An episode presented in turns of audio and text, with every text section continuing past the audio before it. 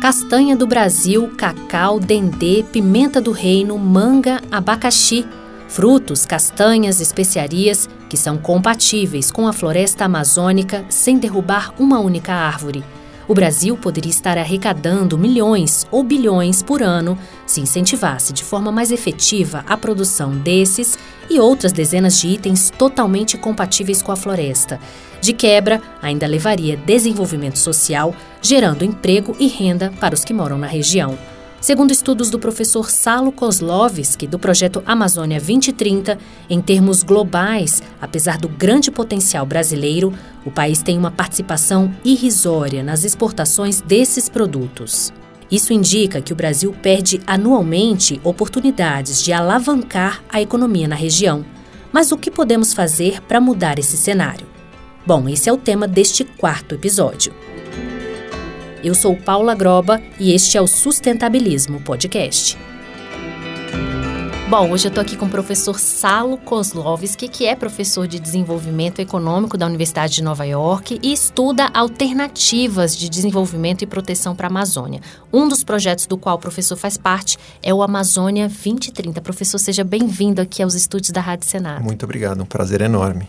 A gente vai começar falando de um assunto que você tem um vasto conhecimento, que é a questão de sustentabilidade, produtos da Amazônia, que a gente pode trabalhar e ao mesmo tempo preservar a Amazônia. A gente escuta muito isso, né? A Amazônia precisa ser preservada, a gente precisa manter a floresta em pé e ao mesmo tempo a gente ouve que a Amazônia é um celeiro de biodiversidade, de produtos, de coisas que a gente ainda nem descobriu que são valiosas.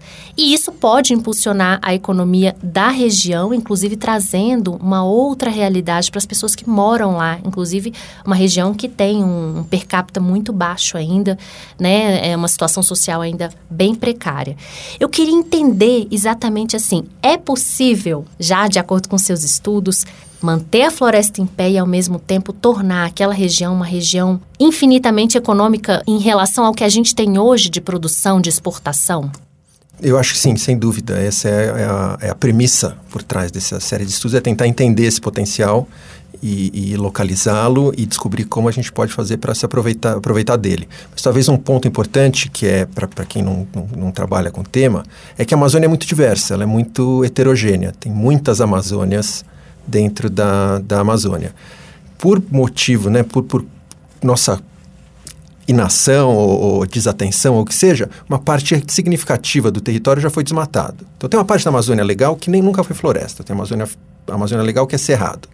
Tem uma Amazônia legal que já foi desmatada, um desmatamento antigo, consolidado. Tem uma parte da Amazônia que está sob pressão, é onde você tem a fronteira do desmatamento. E você tem a Amazônia florestal, especialmente no estado do Amazonas, que ainda está relativamente é, intocado, intacta ou pouco alterada. E a Amazônia urbana, que é onde moram as pessoas. Então, diferentes políticas para diferentes locais.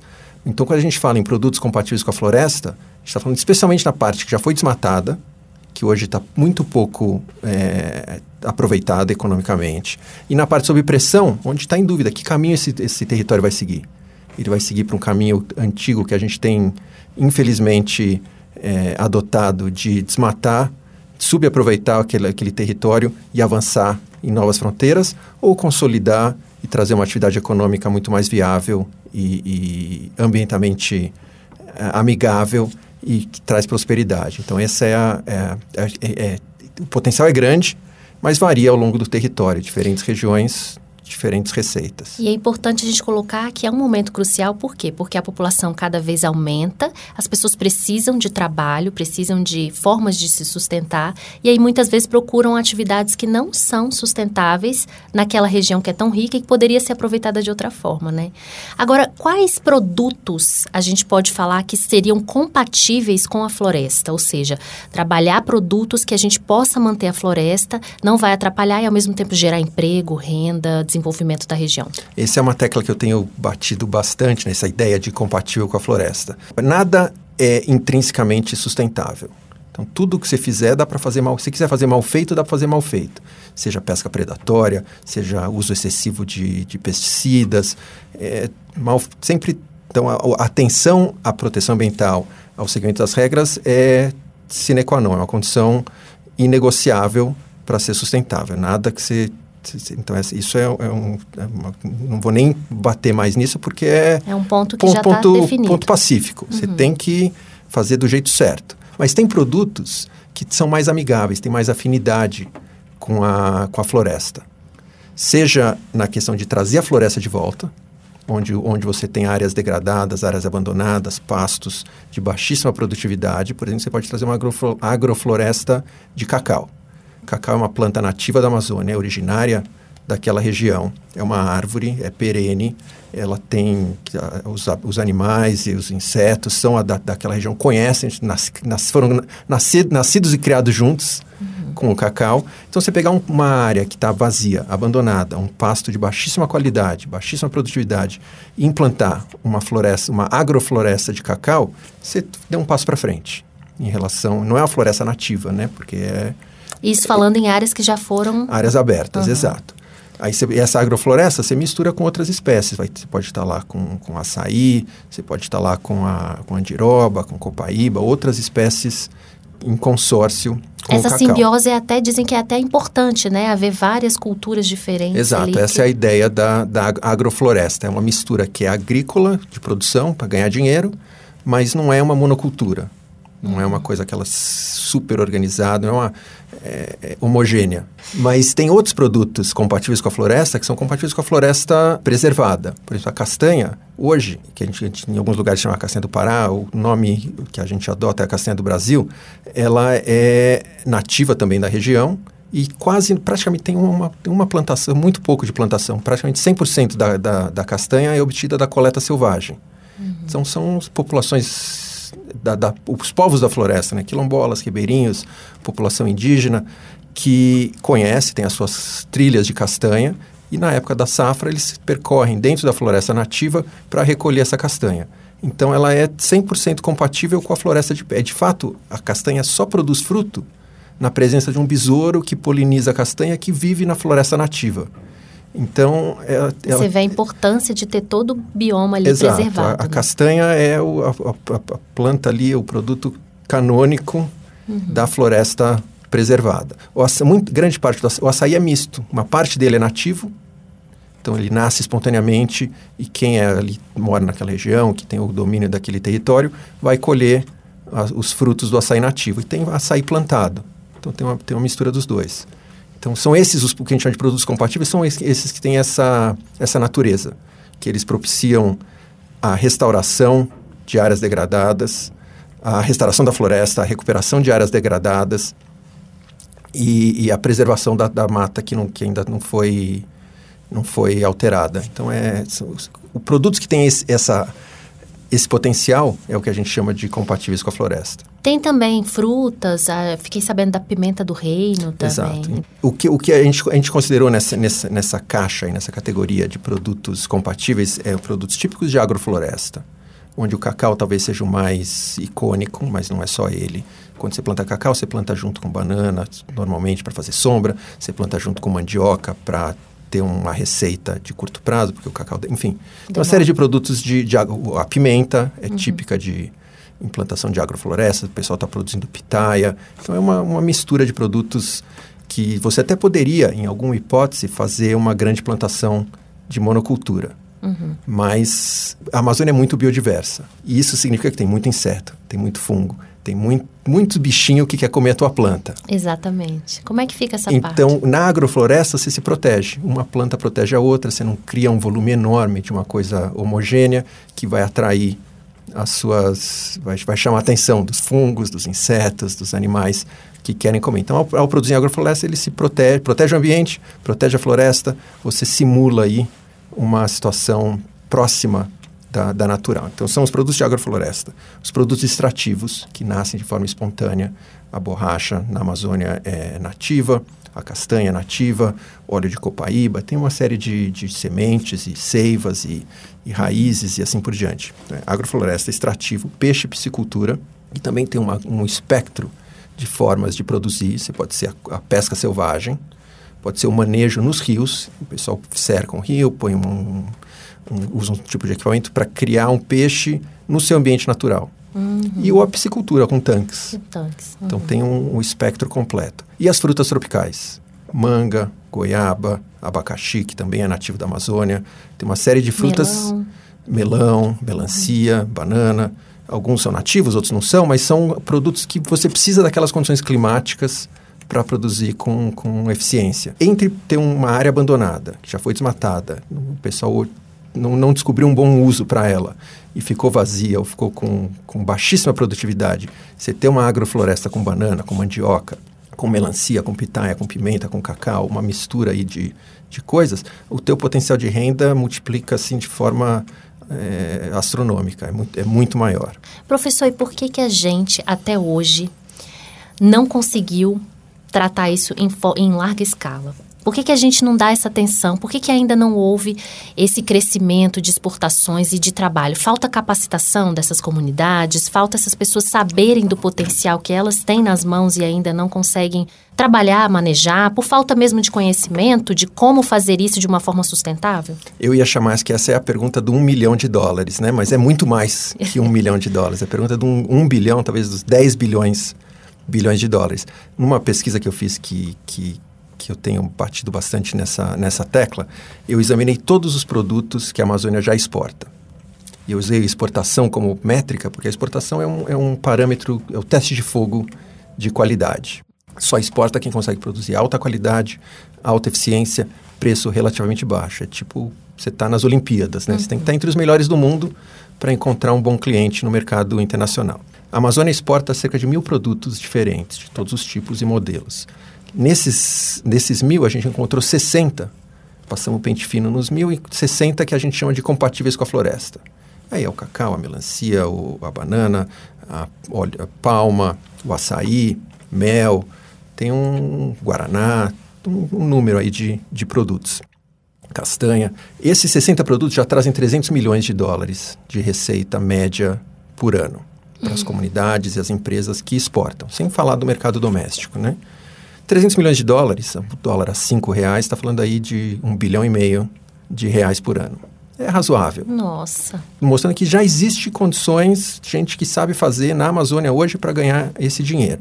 Para mim é muito dinheiro. Para a Amazônia, 300 milhões de dólares é bom, mas não é também não vai transformar a economia da região. Uhum. Ainda é pequeno. Quando você põe esse número no, no, contexto global, o mercado mundial desses mesmos 60 produtos, então a gente não está falando de inventar coisa nova. Ah, e se a Amazônia produzir, descobrisse um remédio, cura do câncer e tal? Talvez, mas sem considerar isso, só nesses 60 produtos que eles já, já exportam, e aqui a gente está falando de produtos relativamente pouco processados, né? É castanha, mel, açaí, não está falando de, de, Nada assim que você teria que de uma tecnologia para criar que demoraria, levaria tempo. É, o que a gente já fa pode fazer hoje. É, já faz hoje, e não estou nem falando do chocolate, uhum. falando só do cacau. É simples, a, aparentemente simples. Uhum. O, pessoal, o, pessoal, desconsidera como se fosse simples. Na verdade, não é tão simples fazer bem feito. Fazer uhum. bem feito exige muito conhecimento, muita tecnologia. Mas, enfim, é, é, o, é o tipo de coisa que as pessoas, muita gente despreza, como, ah, matéria-prima, ah, é commodity. São 300 milhões de dólares,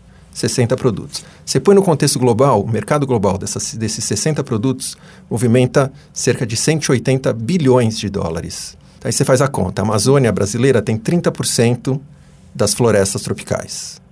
Participação de mercado, onde nos jogos onde ela já joga, né, nos campeonatos onde ela já participa, 0,2. É praticamente nada. É. 0,2%. Com o potencial da floresta que a gente tem, né? Exato. O é. potencial é de, depois que eu pergunto, não é de um milhão, não é de um bilhão, é de 10 bilhões de dólares. Como é que a gente faz para a Amazônia ter um peso nesse mercado compatível com o seu tamanho? Na sua avaliação, falta incentivo? Falta empresas irem lá, capacitarem essas pessoas, mostrarem para essas pessoas que estão lá já, que é uma população grande?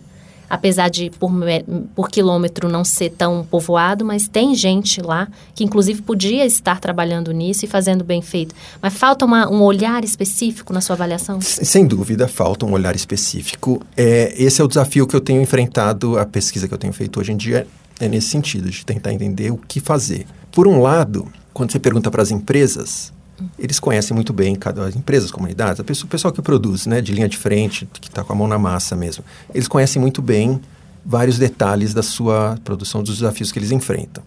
Mas não costuma ter uma articulação setorial para eles entenderem como é que a gente dá o passo à frente. Cada um enxerga só o seu pedaço, o seu quintal.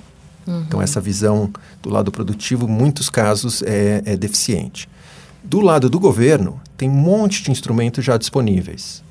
Se, se eu falar, ah, falta crédito, vai, vir, vai ligar um ouvinte aqui do BNDES, do Banco do Brasil, do governo do Pará, fala, não, já tem linha de crédito. Uhum. Fala, não, falta educação, vai ligar o pessoal da, da, das escolas técnicas, não, já tem programa de educação. Então, tudo tem, mas nada efetivamente funciona. Por algum motivo tem alguma, alguma areia aí na engrenagem que as coisas não rodam como deveriam. E o desafio que eu, que eu tô, onde eu estou batendo cabeça hoje, né, estou investigando, é onde que areia é essa que está emperrando as engrenagens e como fazer para desempenar.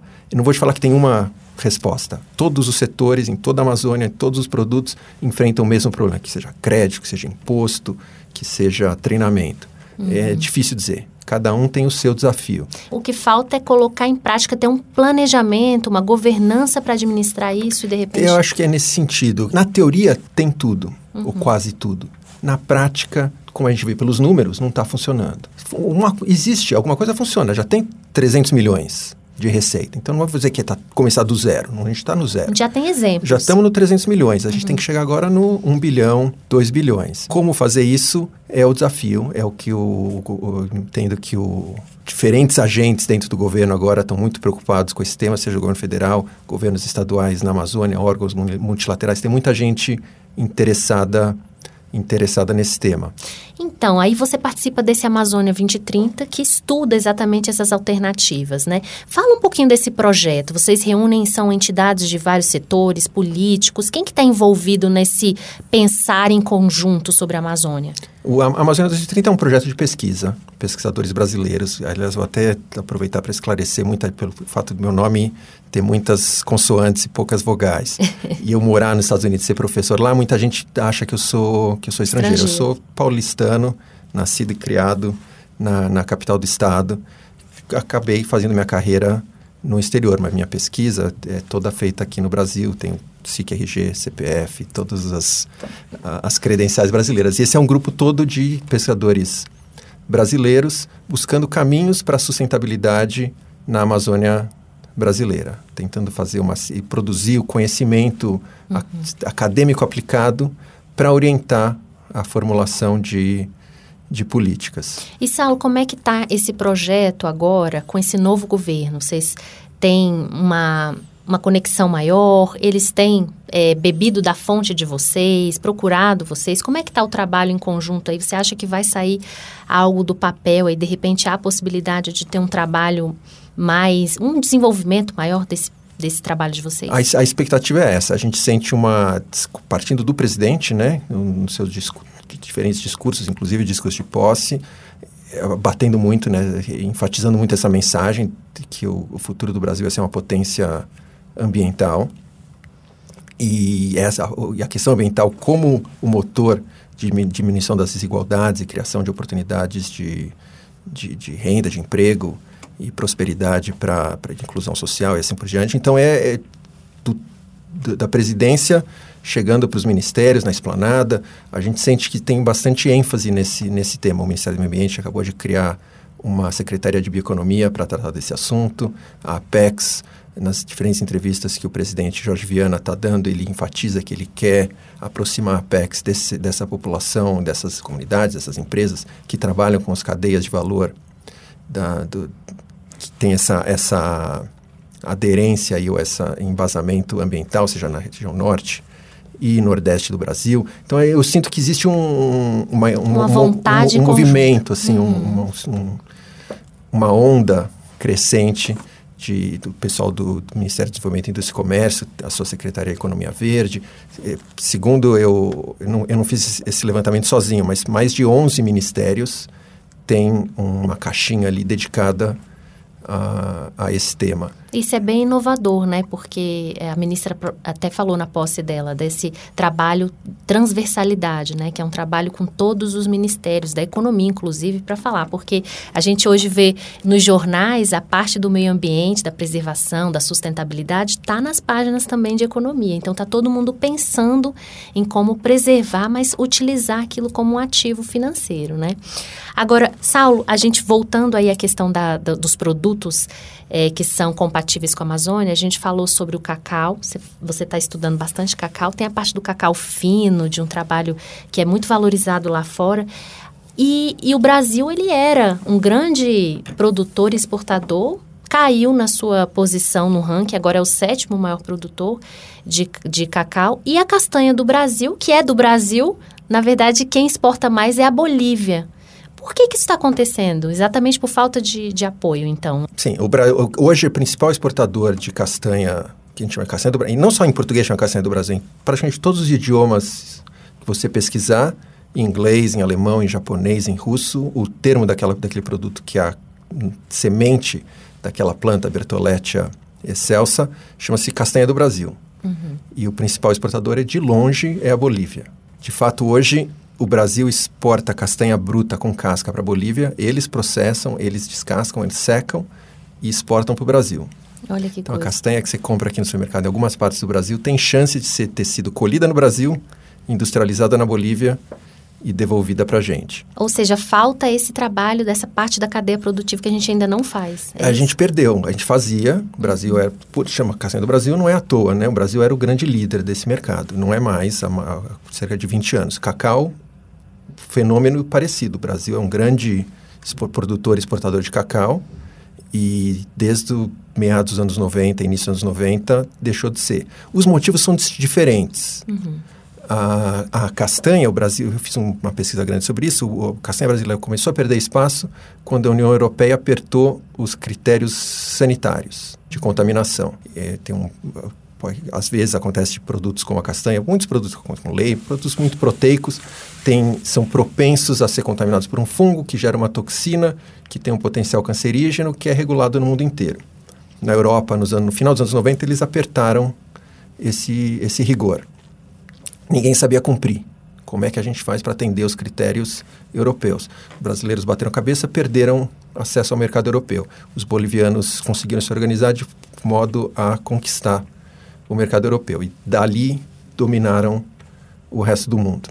Na questão da, do cacau, não foi um, um, choque da demanda, foi um choque da oferta. Foi a chegada da vassoura de bruxa na Bahia, que de, derrubou a produtividade do cacau brasileiro, diminuiu a nossa capacidade produtiva de forma brutal e até hoje não conseguimos recuperar. 40 anos depois, crescendo, mas crescendo devagar a ponto que não chegamos. A produção da Bahia, a meados dos anos 2000, tinha regredido ao que tinha sido quase 100 anos antes. E desde então, muito devagarzinho está subindo, especialmente na Amazônia, no Pará. É, aqui no Senado, no Congresso principalmente, a gente vê muitas ações de parlamentares da região aprovando propostas política do cacau, a política nacional do cacau, tentando impulsionar, né? Ou seja, é, existe um movimento de tentar um regramento, normas para qualificar esse cacau, tornar ele exportável, mas realmente ainda falta aí na tá, tá prática. Está muito, muito, longe tá de muito ser longe. o que já foi. E não está fácil de desenrolar a questão do açaí. Hoje o Brasil é um, um grande líder. Mas todos essas, essas, esses produtos, você está no mercado, né? O mercado é cruel. Concorrentes entram, inventam novas tecnologias, os compradores impõem demandas adicionais, aparece uma doença que afeta a tua produção, às vezes afeta o teu concorrente. Você tem que, tá, tem que ser muito dinâmico para se manter responder. na crista da onda. Porque se você piscar, a onda passa e você fica para trás. É isso, a gente tem referência com a agropecuária, né? A gente exporta carne e sempre tem aí um embargo, alguma coisa. A gente sabe lidar e o Ministério da Agricultura vai muito ali enfaticamente em missões nos Estados Unidos, fora, para poder é, destravar esses mercados quando acontece alguma coisa. O que falta agora é fazer nessa área também de Sim. produtos sustentáveis. E na questão da pecuária, né? A, a, carne brasileira tinha problemas de acesso a alguns mercados por causa da febre aftosa. Hum e aos poucos conseguiu controlar, um esforço muito grande. Isso, foi verdade. Regulatório do setor, do governo, para regular e o problema é resolvido. É o tipo de coisa que afeta de forma rotineira todas as, as, as culturas. Sempre tem uma doença nova. O cacau está tá no está perigando também. Uhum. Tem doenças, já chegaram algumas, né? A, a vassoura de bruxa saiu da Amazônia, chegou na Bahia, mas a monilíase pode sair do Peru e chegar na Amazônia brasileira e de lá para a Bahia. É um risco enorme. A chance de acontecer num horizonte de 20, 30, 40 anos é altíssima e a gente vai ter que aprender a conviver com isso e superar. Já tem que estar tá preparado para... Tem que se preparar para ter essa, essa resiliência. Exatamente. Agora, professor, a gente vai agora só é, mudar esse assunto para uma coisa que é ligada também, mas muita gente... Eu, eu, por exemplo, confundo um pouco. Bioeconomia. Está ligado com essa questão dos produtos sustentáveis ou é algo mais uh, que você precisa de mais tecnologia, mais detalhamento? Qual é a diferença da bioeconomia para o que você fala hoje de exportação e, e, e, comercialização desses produtos que já existem, que a gente já produz? Bioeconomia está muito na moda, né? O nome está muito aí na, na boca do povo, muita gente interessada, chama, chama muita atenção. Esses nomes que chamam muita atenção, eles costumam ter uma característica que eles são muito ecléticos, no sentido de que é um guarda-chuva bem amplo. Dá para usar de diferentes formas e é, não é à toa que eles ficam, viram é, a palavra da moda. É uhum. porque cada um usa de um jeito um pouco diferente. Então, tem gente que gosta de falar de bioeconomia pensando em remédios, em compostos químicos, orgânicos, princípios ativos de altíssima tecnologia. Tem gente que gosta de falar de bioeconomia de biomassa.